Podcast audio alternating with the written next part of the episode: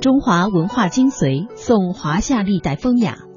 您正在收听的是中央人民广播电台香港之声数码广播三十二台的《中华风雅颂》。各位好，我是舒涵。古典油画多有写实的倾向，而传统国画却有着写意的特点。如何将二者有机结合呢？旅美画家、华人艺术协会会长李鹏举三十年来用油画的技法表达着国画的主题，用画笔讲述我国各地的风土人情，描绘出少数民族地区风情，向世界传播着中华文化。今天的节目就请他为我们分享在他画笔下的中国民俗风情。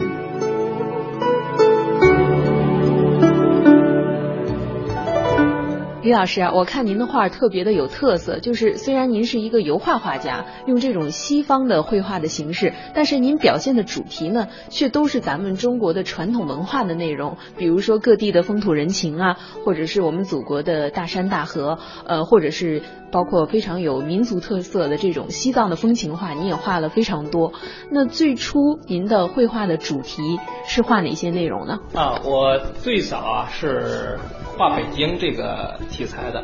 北京的风土人情，因为呢是住的北京，住的胡同里有，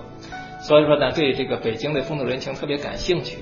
很多画呢都是画四合院啊，表现这个胡同啊，表现的北京一些古建筑啊，比如钟鼓楼啊，呃这个呃北京的那个老的八景啊，呃像香山西山啊这些都画过。所以这个题材呢，一直延续着画了差不多有十来年。嗯，参加过的一些活动啊，比如在北京的展览，还有在香港的、马来西亚的，啊，甚至在西方加拿大的也有过，就是都是这个题材的一些绘画。嗯，画北京的胡同，而且参加这些和国际上有交流的展览，其实也是无形中把北京的这种风土人情、老北京的文化带到了国外去哈。那跟香港的这一次交流。给您留下的是一种什么样的印象呢？对，有一次比较印象最深的呢，就是中国风情油画展在香港展出，大概是九十年代初的时候，啊，就这个画展呢，展出了我差不多有五六张五六张画吧，呃，它是一个集体的画展，呃，不是某一个人的，所以呢，这个画展上呢，我的这一批北京的胡同的画。北京风情的画，总的讲是呃特别的受关注，啊不不仅是这个在香港的文化界的，还有这个画界的一些人啊受到他们的青睐，包括了西方的，像美国的一一家画廊，后来邀请我到美国去办画展的，就是通过这一次活动认识我的。嗯，您画北京风情画的时候，您主要表现什么内容呢？就是怎样拿您的画笔去讲述老北京的故事？呃，讲述老北京的故事啊，呃，就是说当你住进的这个呃北京以后呢，你就感觉到这个呃非常有意思吧？就是说，呃，北京人的那些生活习惯啊，北京人的呃起居啊，衣食住行啊，特别感兴趣，慢慢的就产生了一些兴趣。呃，比如说他们养鸽子啊，这个屋顶上很大的鸽子窝。啊，每天下午四五点钟的时候，没事的啊，像老头站在那上面就轰鸽子去，赶鸽子哈，一圈儿看着在屋顶上带着那个哨子响着啊，那么一圈圈给它飞啊，特别的开心啊，我都把这些实际上都是点滴的这些生活常见的一些小啊小事情、小故事、小生活的小情节，把它画到我的画里去了。啊，我觉得很有情调这样。呃，李老师，您在画北京的时候，回溯一下这个时间，应该还是在八十年代。八十年代中期到晚期，还有九十年代初啊，一直都是画这个题材的。嗯，那当时的北京，我想肯定和现在的北京截然不同。就是那会儿的北京，给您的印象是什么？就是文化中非常突出的特点是什么呢？呃，北京啊，跟现在大不一样。要是说我喜欢的，我还是喜欢以前的北京。那时候的北京，呃，一下雪的时候，冬天下雪，雪下的挺大，我就骑，人家都往家跑，我是骑着自行车上外跑。那时候出门都是自行车，没有什么汽车之类的。啊，有一次我画钟鼓楼去，就是那个雪下的很大，然后呢，我就骑自行车往钟鼓楼跑，呃，那个雪车辙啊压得很深，有几次都摔倒。呃，一直赶到那个钟鼓楼，在钟鼓楼的一个胡同里边支上画架，就在那里画了一张画。那张画后来被一个朋友，呃，一直保存的，走到哪儿都保存的，保存到哪儿，呃，特别的好的，他说特别有有那个呃意义的一张画。对我来说也是这样，不仅哈就是那一张画，实际上有很多画都是这么一个情节画出来的。呃，包括就是说看到嗯一块那个蓝蓝的大砖。就想起了呃，像长城上面的哈这这种呃砌起来的这个砖，还有一些古城墙，北京的呃，还有一些古建筑，就感觉到从这一块砖头上就能看到了北京很深的几千年的文化就能看到了啊，就是这么一种心理。现在呢，呃，经济发展的很快，有一些北京胡同啊都被拆掉了啊，那种原始的古文化的那种气息啊。呃，现在感觉淡了，冲淡了很多。在您的画室里，我也看到了，就是描绘祖国这个长城，或者说其他地方的这个呃大山大河这样的绘画作品。其实还是基于您对于祖国山河以及咱们中华文化的这种一种热爱吧，所以您才会用这种油画的方式，用这些鲜明的色彩去表现它。对。呃，油画哈和这个咱们的传统的国画它是不同的，应该说是两种呃非常呃完全相反的两两种表现形式。呃，不管是哪一种吧，都可以画这些题材啊。呃，但是呢，我是喜欢上油画了，因为油画呢对我来说，呃，一个是它的这个呃色彩比较啊亮丽啊比较鲜明。呃，冲击力比较强，再说它的这个立体感呢很强，很真实。一般早期画油画的时候呢，就是感觉到它很真实。哎，这是油画是表现写实的东西。那么我们的中国画传统的国画呢是写意的，所以那时候呢我就特别喜欢这个写实的，我就走上这这条路。是这这么多年呢，都是用油画这个形式来画一些，不管是哪方面题材的东西。比如说，我现在呢在画，呃，像歌颂祖国的这些画，一边黄河呀，呃，长城啊，呃，等等这些呢，我都是呃，真的是产生一种对我们这个东方文化的一种感情。采用了西方的这个绘画形式来表现呢，我我觉得呢是更能很强烈的啊表达出我我的这种一种愿望来。其实可以说，在您的这个。绘画作品上能非常明显的看出这种中西文化的一种碰撞，或者说一种艺术形式方面的融合哈。呃，我不知道用这个西方的这个美术表现手法来表现咱们中国文化的这种内涵，有没有什么困难？就您在这个绘画的过程中，应该也遇到一些难点，您是怎么克服的呢？对，因为。几千年来，大家都是啊用国画的这种形式，也可以说我们的水墨画这种形式来表现我们自己东方的这种文化。这样呢，因为大家画起来和观众看起来都感觉着比较啊呃协调，呃或者说是一种很融合的，因为时间长了，大家都这样看，都这样画，所以很自然。那么你用西方的一种绘画形式来表现东方的东西呢？肯定你会你会感觉到一些呃不是那么呃那么和谐的东西，呃，因为这是两种完全不同的材料和完全不同的表现形式。那么呢，你就得要研究哈，要琢磨研究出这么一套能适合于画东方啊呃这个题材的一套自己的一套办法啊或者一套创作手法来。这些年呢，我一直在考虑怎么能把东方的东西和西方东西结合起来。啊，因为东方的东西呢，它注重于写意；西方东西呢，又注重于写实，这是完全不同的。本质上来讲，那么 我一直就想呢，把这两这两者呢给结合到一起，这样呢，啊，我觉得是呃，既能用西方的这种表现形式表现我们东方的一种文化，啊，又能呢产生一种特殊的效果，啊。这样呢，从艺艺术这个呃领域里边呢，它会更加丰富了这个内容。事实证明，您已经做得非常好了，因为我知道您的画已被邀请到许多地方去展览，呃，也有过获奖的经历。其实大家对于您这样的表达手法，以及对您这个画上所讲述的内容或者是故事，都非常的感兴趣，也非常的认可。对这一方面呢，呃，说东成功现在也还说不上，但是这些年一直在努力着，啊，一直在努力做着。呃，不管是从呃国内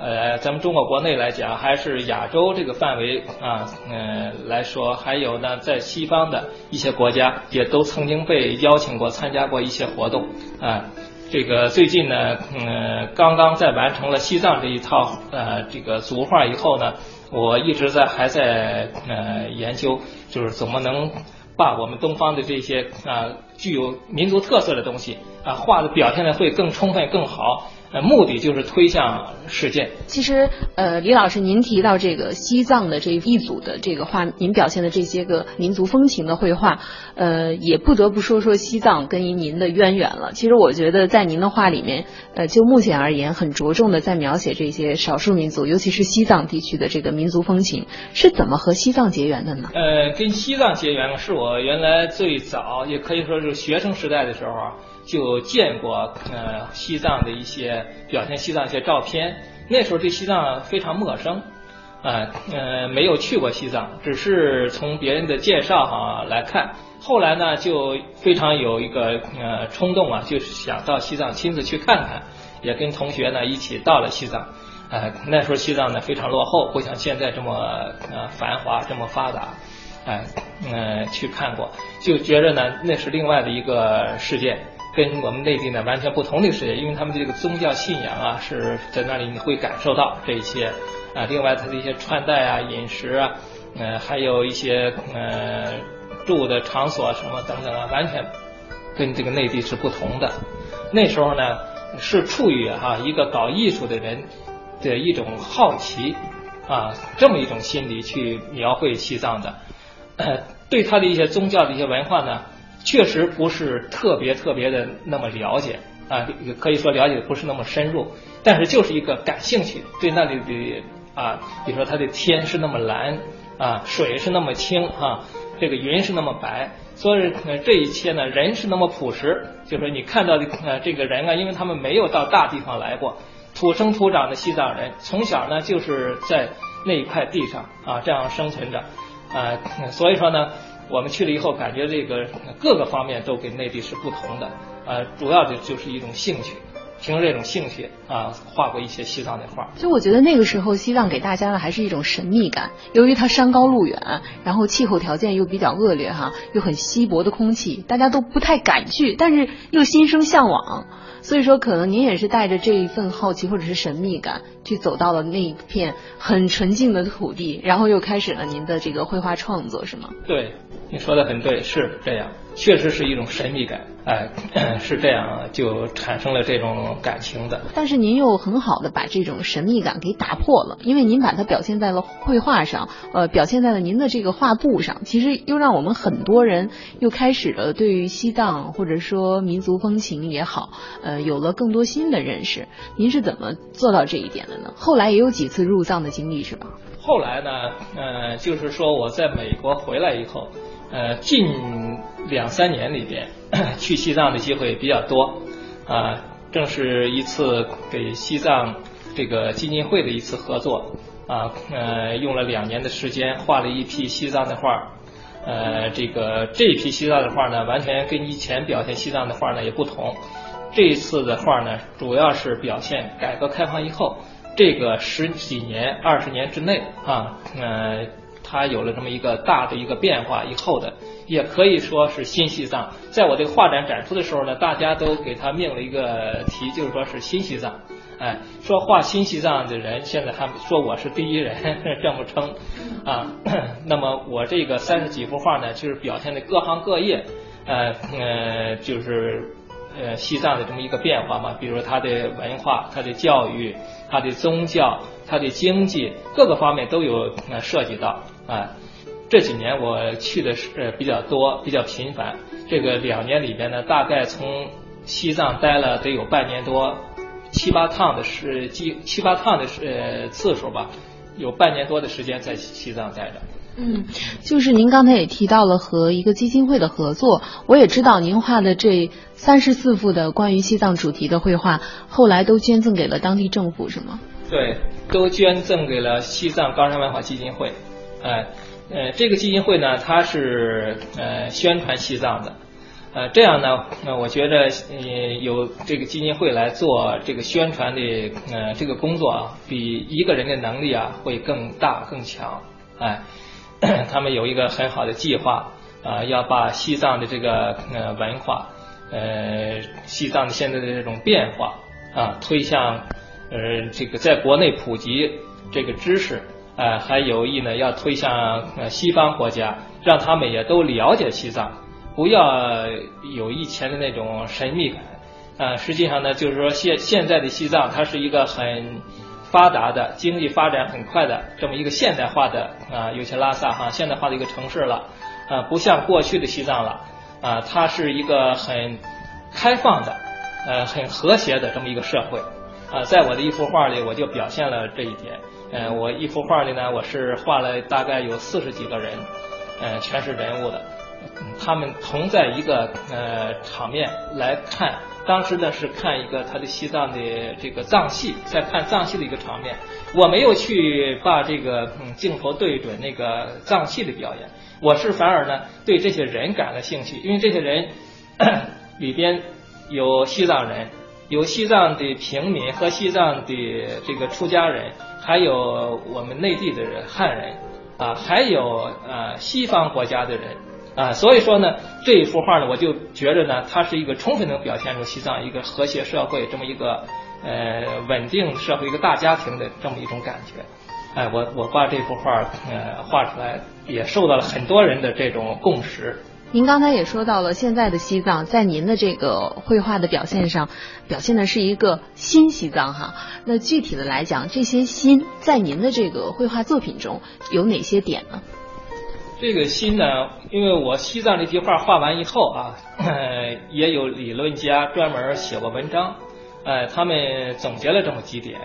呃，第一点呢，就说我选择的这个题材、这些场景是新的。怎么新呢？就新的是改革开放以后是这个呃新面貌的这个新。比如说原来的游牧民游牧民族，他们已经不再游牧了。是国家的安居工程，给他们盖好了新的房子啊，他们已经入住的新房里面了，哎，呃，他们的穿戴是呃，已经不是原来西藏人的那那个完全传统的那些服装了，呃，也也有一些都是汉化了，所以这从外表看，这是一种新，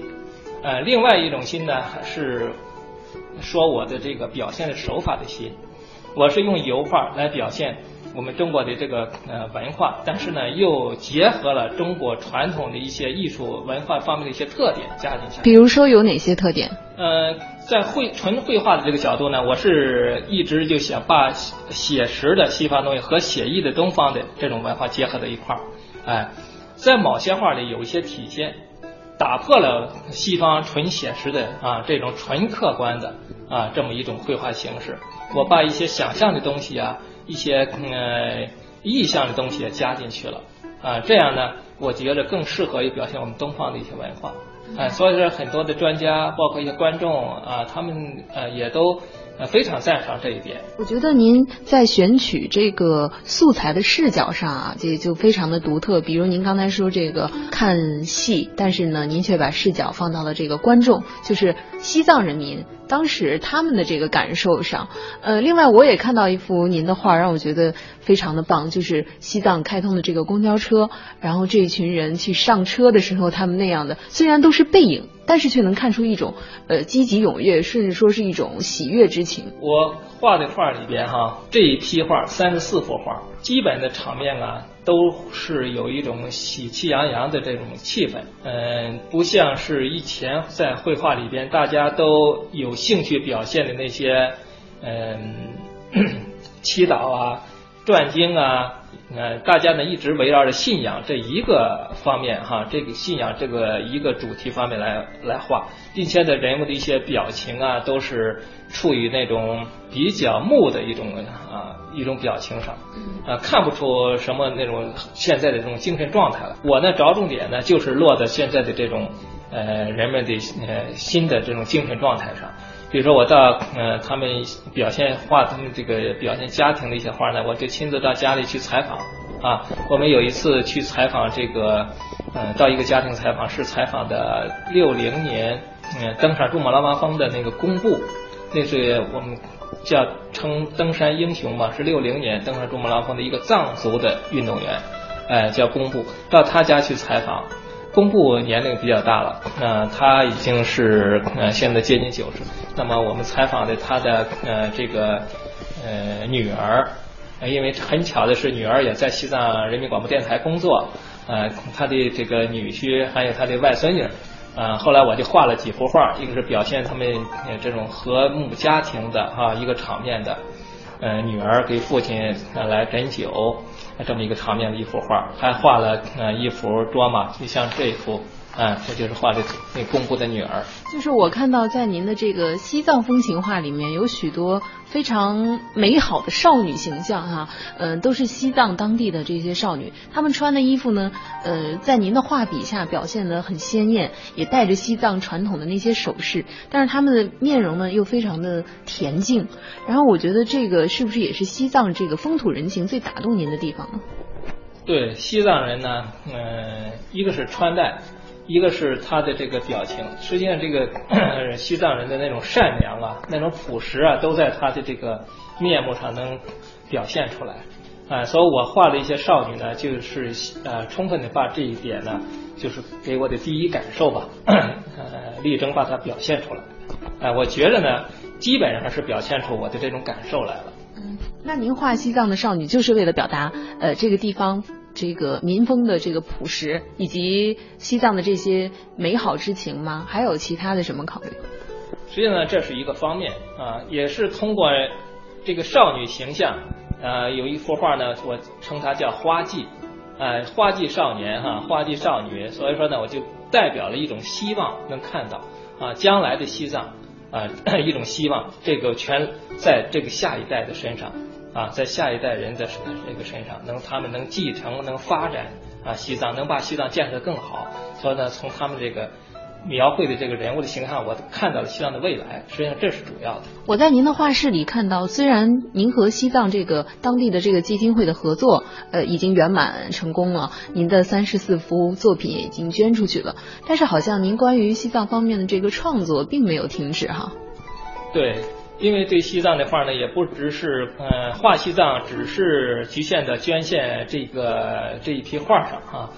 因为再早，我也刚才讲过，喜欢西藏，呃，对西藏就感兴趣。又通过这一次的这个活动呢，近两年的时间里边啊，做了这么一个大的呃这么一个画展。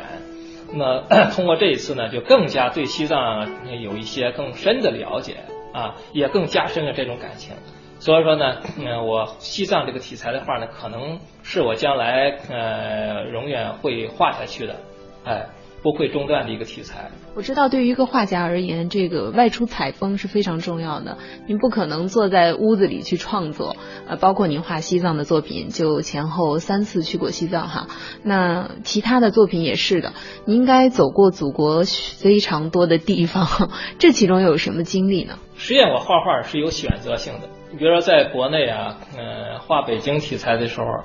呃，就是研究北京的这个主题。呃，包括历史资料，呃，和这个亲自去走啊，呃，北京的呃每一个地方都要走到，呃，北京的古文化挖掘的呃更加深一些，这是一个愿望。呃，画西藏呢也是这样，到西藏去走，西藏呃跟西藏有关的呢，比如说西北啊一些地方，比如说甘肃啊、青海啊那边啊，呃也都呃走一走。那边呢是围绕着画西藏的时候呢，是顺便哈走到的地方。到现在那边的画一直还没有创作过，还没有画。呃，一直就是说，他们因为是接壤的地方啊，有一些风这个生活习惯上的比较接近。哎，那么从创作上来讲呢，现在一直还是创作的西藏的画。哎，那另外呢，我就觉着一个画家，你搞艺术呢，就得要呃走的地方要多。啊，要见识要广，呃，不不仅是在国内哈，呃，要长这个见识，呃，国外呢也要走，呃，比如说在美国这些年里边呢，欧洲国家呢也都呃去了不少，呃，包括看他的以前的这些呃文化啊，呃，因为学油画嘛，主要是向西方学习，要追根求源啊，所以说呢，对这些国家的一些嗯了解呢，一定要有，才能充实到自己这个绘画里边。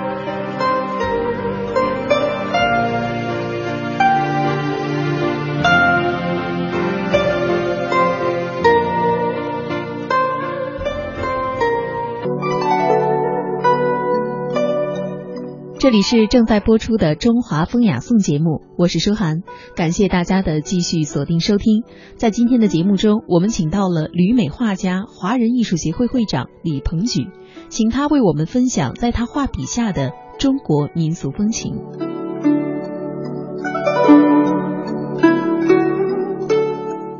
得在您的这个绘画经历里，包括您的作品呈现，都表现出了很好的这个中西方文化的一种融合哈。呃，我不知道在这个绘画界啊，之前有没有过用西方的这种绘画形式去表现咱们中国这个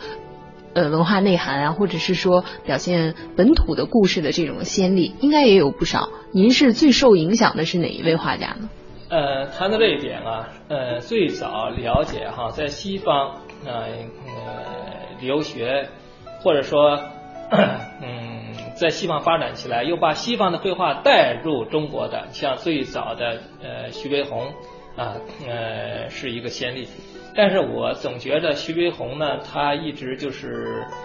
呃国画、中国画啊画的也非常好，西方的画呢画的也很好，他一直。呃，这两方面路都走得很很好很广，但是呢，嗯，我觉得要把这两者统一起来的，呃，这吴冠中先生统一的到就是比较好，因为在吴冠中画里边呢，你既能看出有西方的啊一些绘画的元素来，又能充充分的看出是表现我们东方文化的一种精神，哎。因为可以说呢，受吴冠中呃这个绘画的影响是有一些，我呢 也力争是想开辟出这么一条新路来，哎，呃，把这个西方的和东方的把它有机的结合起来。吴冠中先生，您也提到这个，咱们大家都比较熟悉了哈。那他的绘画作品里，让您印象最深刻的是什么？能不能给我们讲一讲？吴冠中先生的画呢？你说他的大作，我一我自己的感觉哈，说不上说哪一幅画啊，就是一幅。呃，大家呃像那个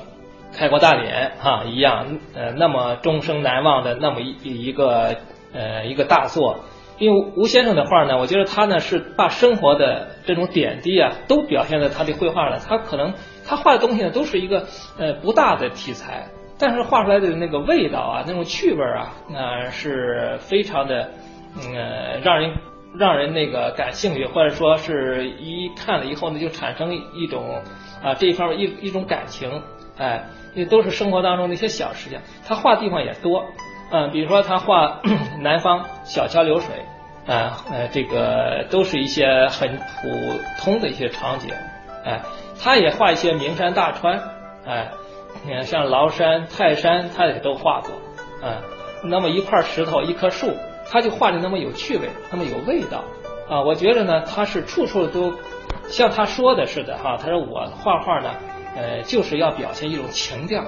啊。我不在乎它表面的漂亮，但是我认为呢，把这种情调表现，它这种美就表现出来了。他是一直是这样的，啊，用东方的这种精神来挖掘这个呃这个绘画的一种美，所以呢，这是对我影响最大的一个方面。您谈到这方面的影响，其实我在您的作品中也能看得到。您刚才说记录生活的点点滴滴，或者是说以小见大，其实，在您早期的这个北京的作品里，哈，呃，比如说您会去描绘一些北京人养的鸽子，其实就那么几只鸽子，它们的神态，或者是说在这个胡同里，呃，一个宅院的门，其实我觉得这个简简单单的这些物品，倒是传递出了您对于这个地方的。一腔情感，或者说对于当地文化的一种认同，嗯，包括在西藏的绘画里也是这样的，也是一种以小见大的形式。其实这个理念，呃，算是这个油画的写实主义赋予的吗？不完全出于说学油画才能做到，哎，因为油画呢，选择油画这种形式是自己的一种兴趣爱好，也可以说的，呃，为什么说有人选择了油画，有人选择了国画，也有一方面呢是选择油画要有画油画这种素质啊。什么叫素质呢？就是说油画它对基本功的这个要求比较呃比较深一些啊。油画的这个基础就是说素描的基础要打得好啊，才能画油画。呃，因为油画它要求画立体感、画色彩啊，这些要跟国画呢是不一样的。国画呢是线条的东西，呃，它是写意的，呃，它不注重表现呃精确度啊，它只是意思的一个表达啊，意象的东西。那么油画就就完全不同。啊，所以说我觉得呢，不管你画什么呢，对用油画表现，还是说对用我们的中国画这种水墨画来表现，都是呃一样的，都是可以的。这是一只是一个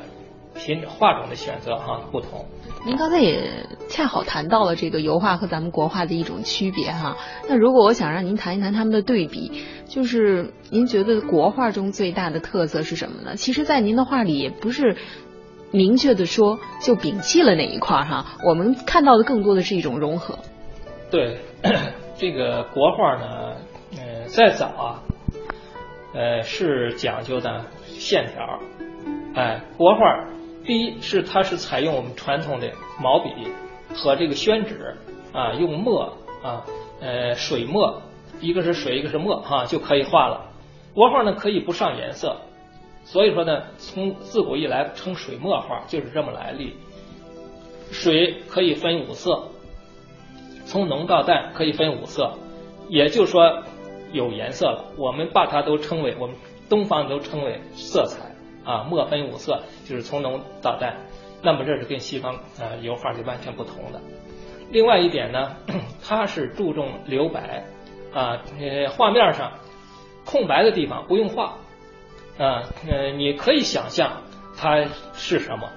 啊？是天，是云，是吧？还还是呃大面积的空气，都可以想象啊。但是在西方绘画里就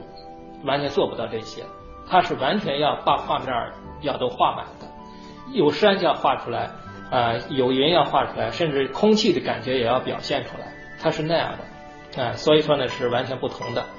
嗯，但是我觉得您说到这个国画的这种留白也好哈，或者说引发人的想象也好，其实油画里我觉得看您的作品也能引发许多我的想象。比如说您画着一个西藏的少女，我就在想。呃，当李老师记录她的时候，这个女孩当时正在做什么呢？她是不是心里就遇到了什么开心的事情？呃，以及在您的这个北京的作品里，我也可以看到，就能想象当时这个宅院啊、胡同的情景。其实好的作品都是留给人去引发人的思考的。对，这一点是是共通的，我觉着是相通的。好的一件作品，不管是什么样的画种，它都能做到这些，给人一些想象的空间。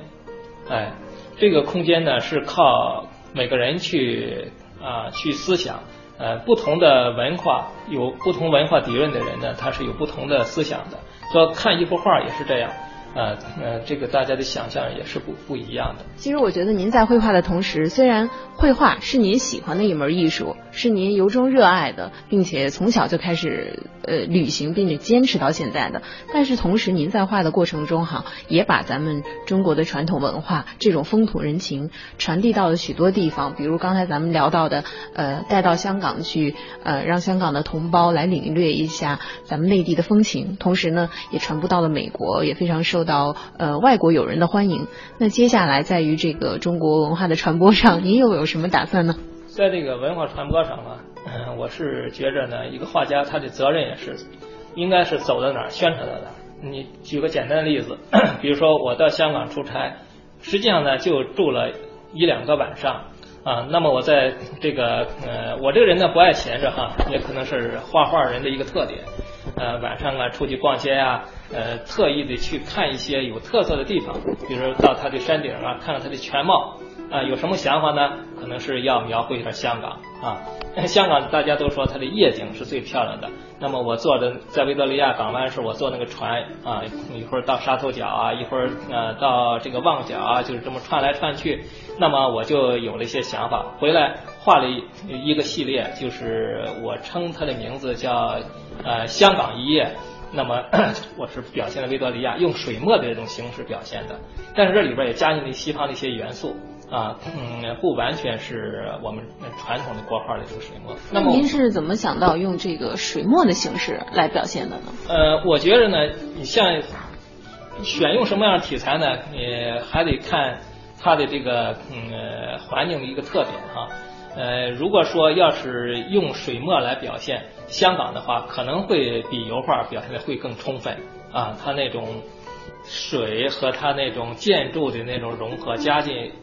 晚上它那种霓虹灯的那种灯光啊，那种光影效果呀，它完全是能融到一起的，哎，尤其是你要是用水墨的一种泼彩的手法来表现呢，可能会更充分一些，哎，所以呢，力争是想这么做，哎，我我就画了，尝试着画了这么呃一个系列的画，但是呢，拿出来以后就很受欢迎，大家都说呃非常的像，非常的像。这个给人的那种感觉，说在香港就是这个样子的夜景，哎，也就是说呢，你找到了一条适合、更适合这个表现的这种手法，哎，我就说呢，走到哪宣传到哪，这也是一个呃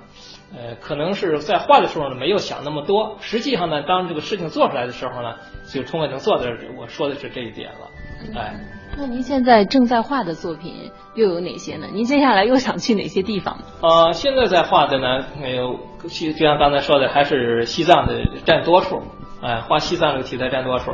那么，嗯，西藏呢是不断的去，不断的要看，因为现在也是每天都有每天的变化。哎，另外呢，呃，下一步呢就是也想，嗯，画一些中国的一些大的风景。大的风景，我指的就是说。呃，像这个，嗯，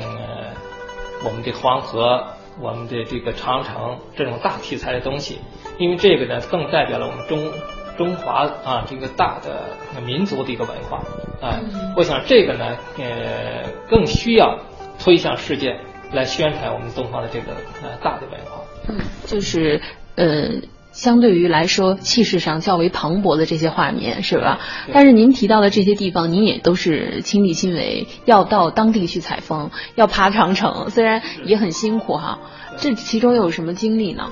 要做这些事情呢，就一定要做好一个艰苦的准备，因为画画的人说句实话是呃是很苦的一个差事儿，这是嗯，比如在西藏走了这么多地方，呃，海拔四五千米的这种高原上。呃，每天的这个血压都在一百八以上。哇，那您在这个过程中有没有过退缩的念头，或者说，哎呀，这个真的我去不了了，就就想停步了？但是又是什么让您坚持下来了呢？所以这里边的有个故事可以讲一下。在西藏 最后一趟去西藏，我们的目的呢是到阿里去考察阿里的一些原始的那些壁画，那些古代的壁画。这些壁画呢都是在山上。还是在山上边的不好找的一些山洞里边，看到这些东西呢是非常不容易的，啊，要是如果说能看到这些东西，也是一个一次非常非常难得的机会。那么我也非常幸会的是呢，呃，是有这个西藏政府啊给安排了这么一次机会，啊，因为呢，像到了阿里，每天这个车跑的路啊，几乎是在没路的地方走。呃，只有他们当地的人呢，才能啊，才能找得到，也就是说，才能找得到路。每天几辆那个高底盘的那那种越野车，得几辆车一起出去，然后如果一辆车都不敢出去的，你不知道在哪个地方就停着回不来了，就，哎，所以说都是很艰难的。但是呢，也有两次非常遗憾的，我就没有看到。啊，随着我们那个随行的医生啊，呃，是说我每天的血压都在一百八。那么，嗯，每天他给我两个药吃。他说你不用担心，到了内地以后就降下来了，因为这是一个特殊的环境造成的。那么有两次呢，在山上看壁画的时候，我确实是没有上去。呃，这个呃四四千五百米的那个高原上吧，然后从那个高处再往上走，我是觉着哈，每走一米都是很艰难、很困难。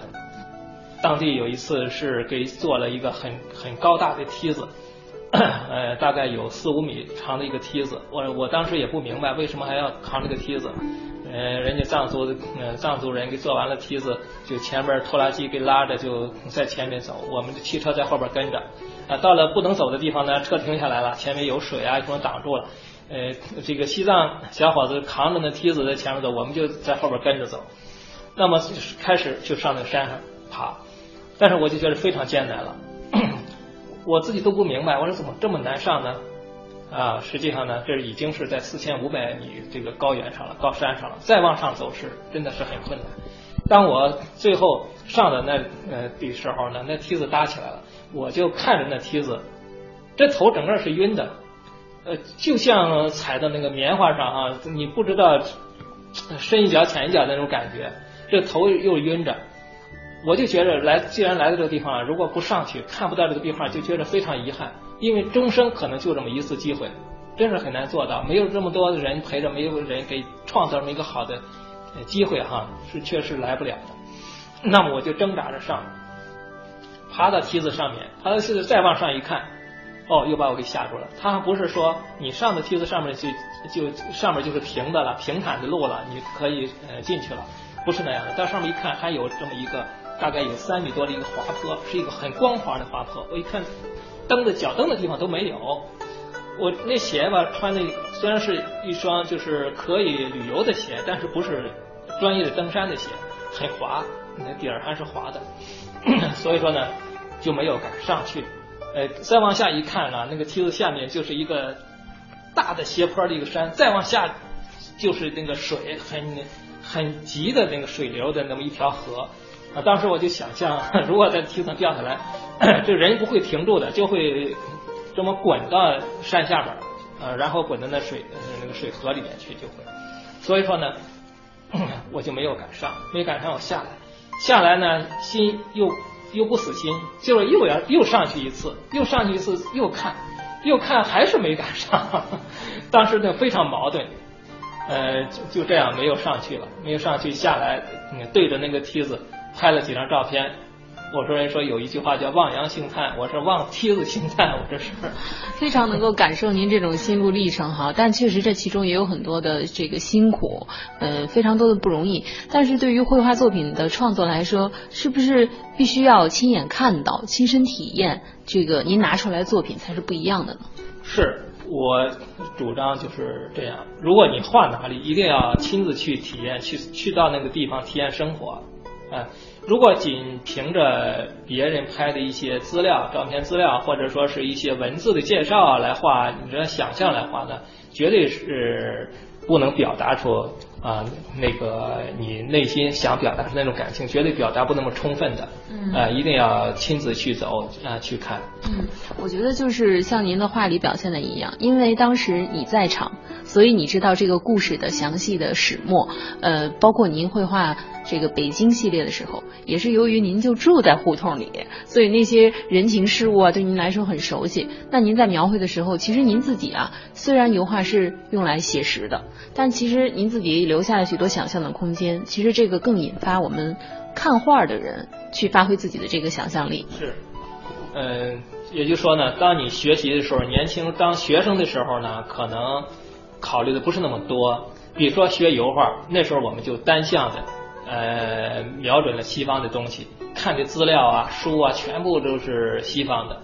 那时候呢，就知道西方的东西是很科学的。呃，你比如说画人体，呃，这个需要到医院去解剖尸体啊，呃，这是咱们东方绘画家自古几几千年历史里从来没有过的，也没有人听说过的事情。但是在西方不一样，西方十七、十八世纪那时候，那个文艺复兴时期那一批写实的绘画的大师们都是这样过来的。他们要亲自去解剖，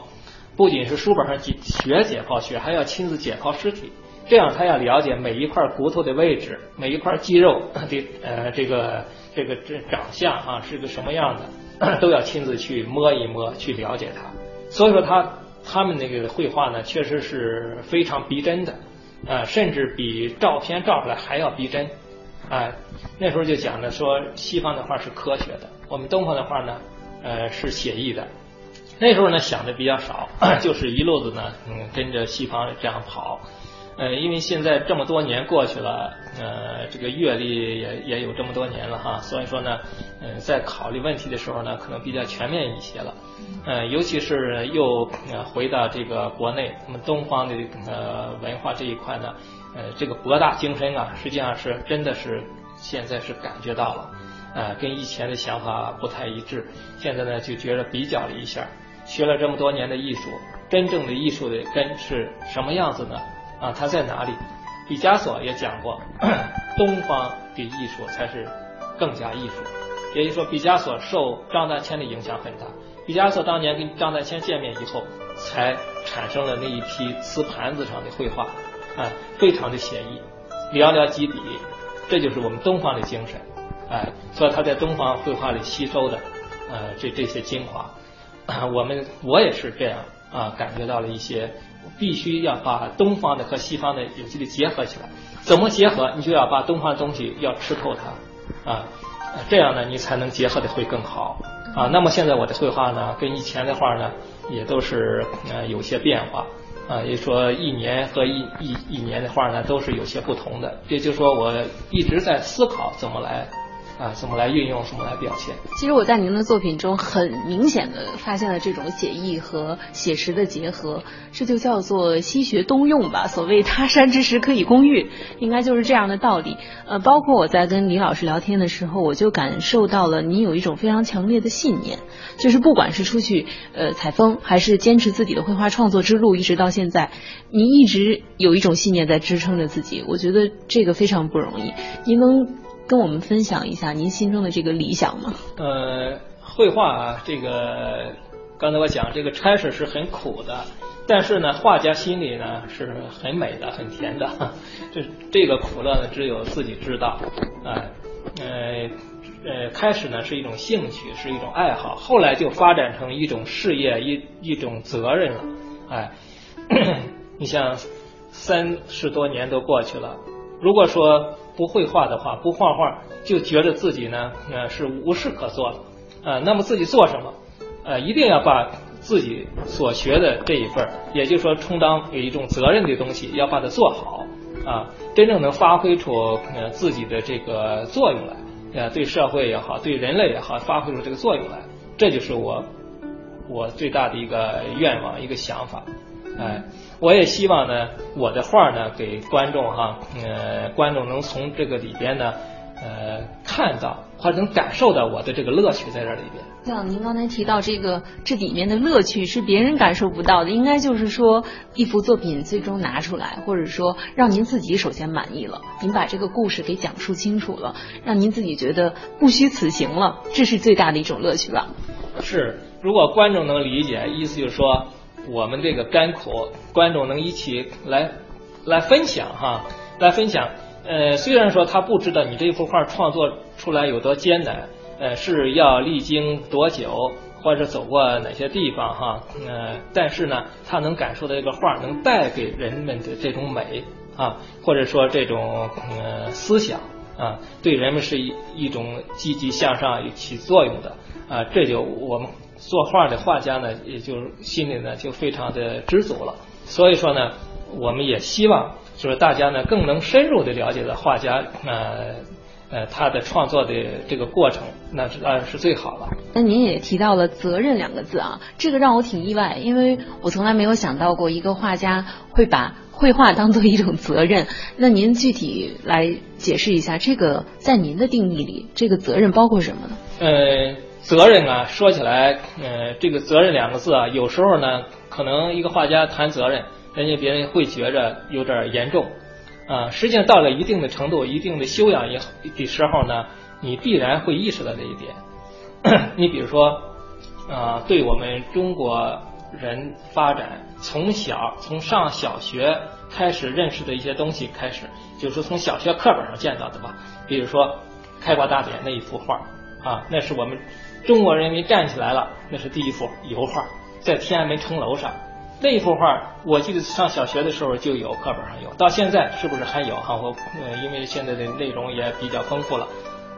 我就知道那幅画教育了很多很多人，啊。很多的小孩子不不知道谁画的这一幅画，也不知道他是什么画，可能就知道有这么一幅画，因为从小啊，从他成长过程中啊，给他种下了很深的啊这么一个这么一个根。我觉得这就是一个画家的责任的一个方面啊，他能呃这个嗯使人啊有一种动力啊，产生一种精神，一种积极向上的啊这种精神。还有一种责任的方面，就是对我们的文化的一个传承。方面起到了很大的作用。我觉得您讲的太好了，就是您把传播中国文化其实当成了自己的一种责任。那其实未来呢，我们也希望能看到更多李老师在画布上所表达出了我们中国各个地方的这种风土人情，或者是呃少数民族的风情，把这样的文化传播到更多的地方去。谢谢李老师。好，谢谢您。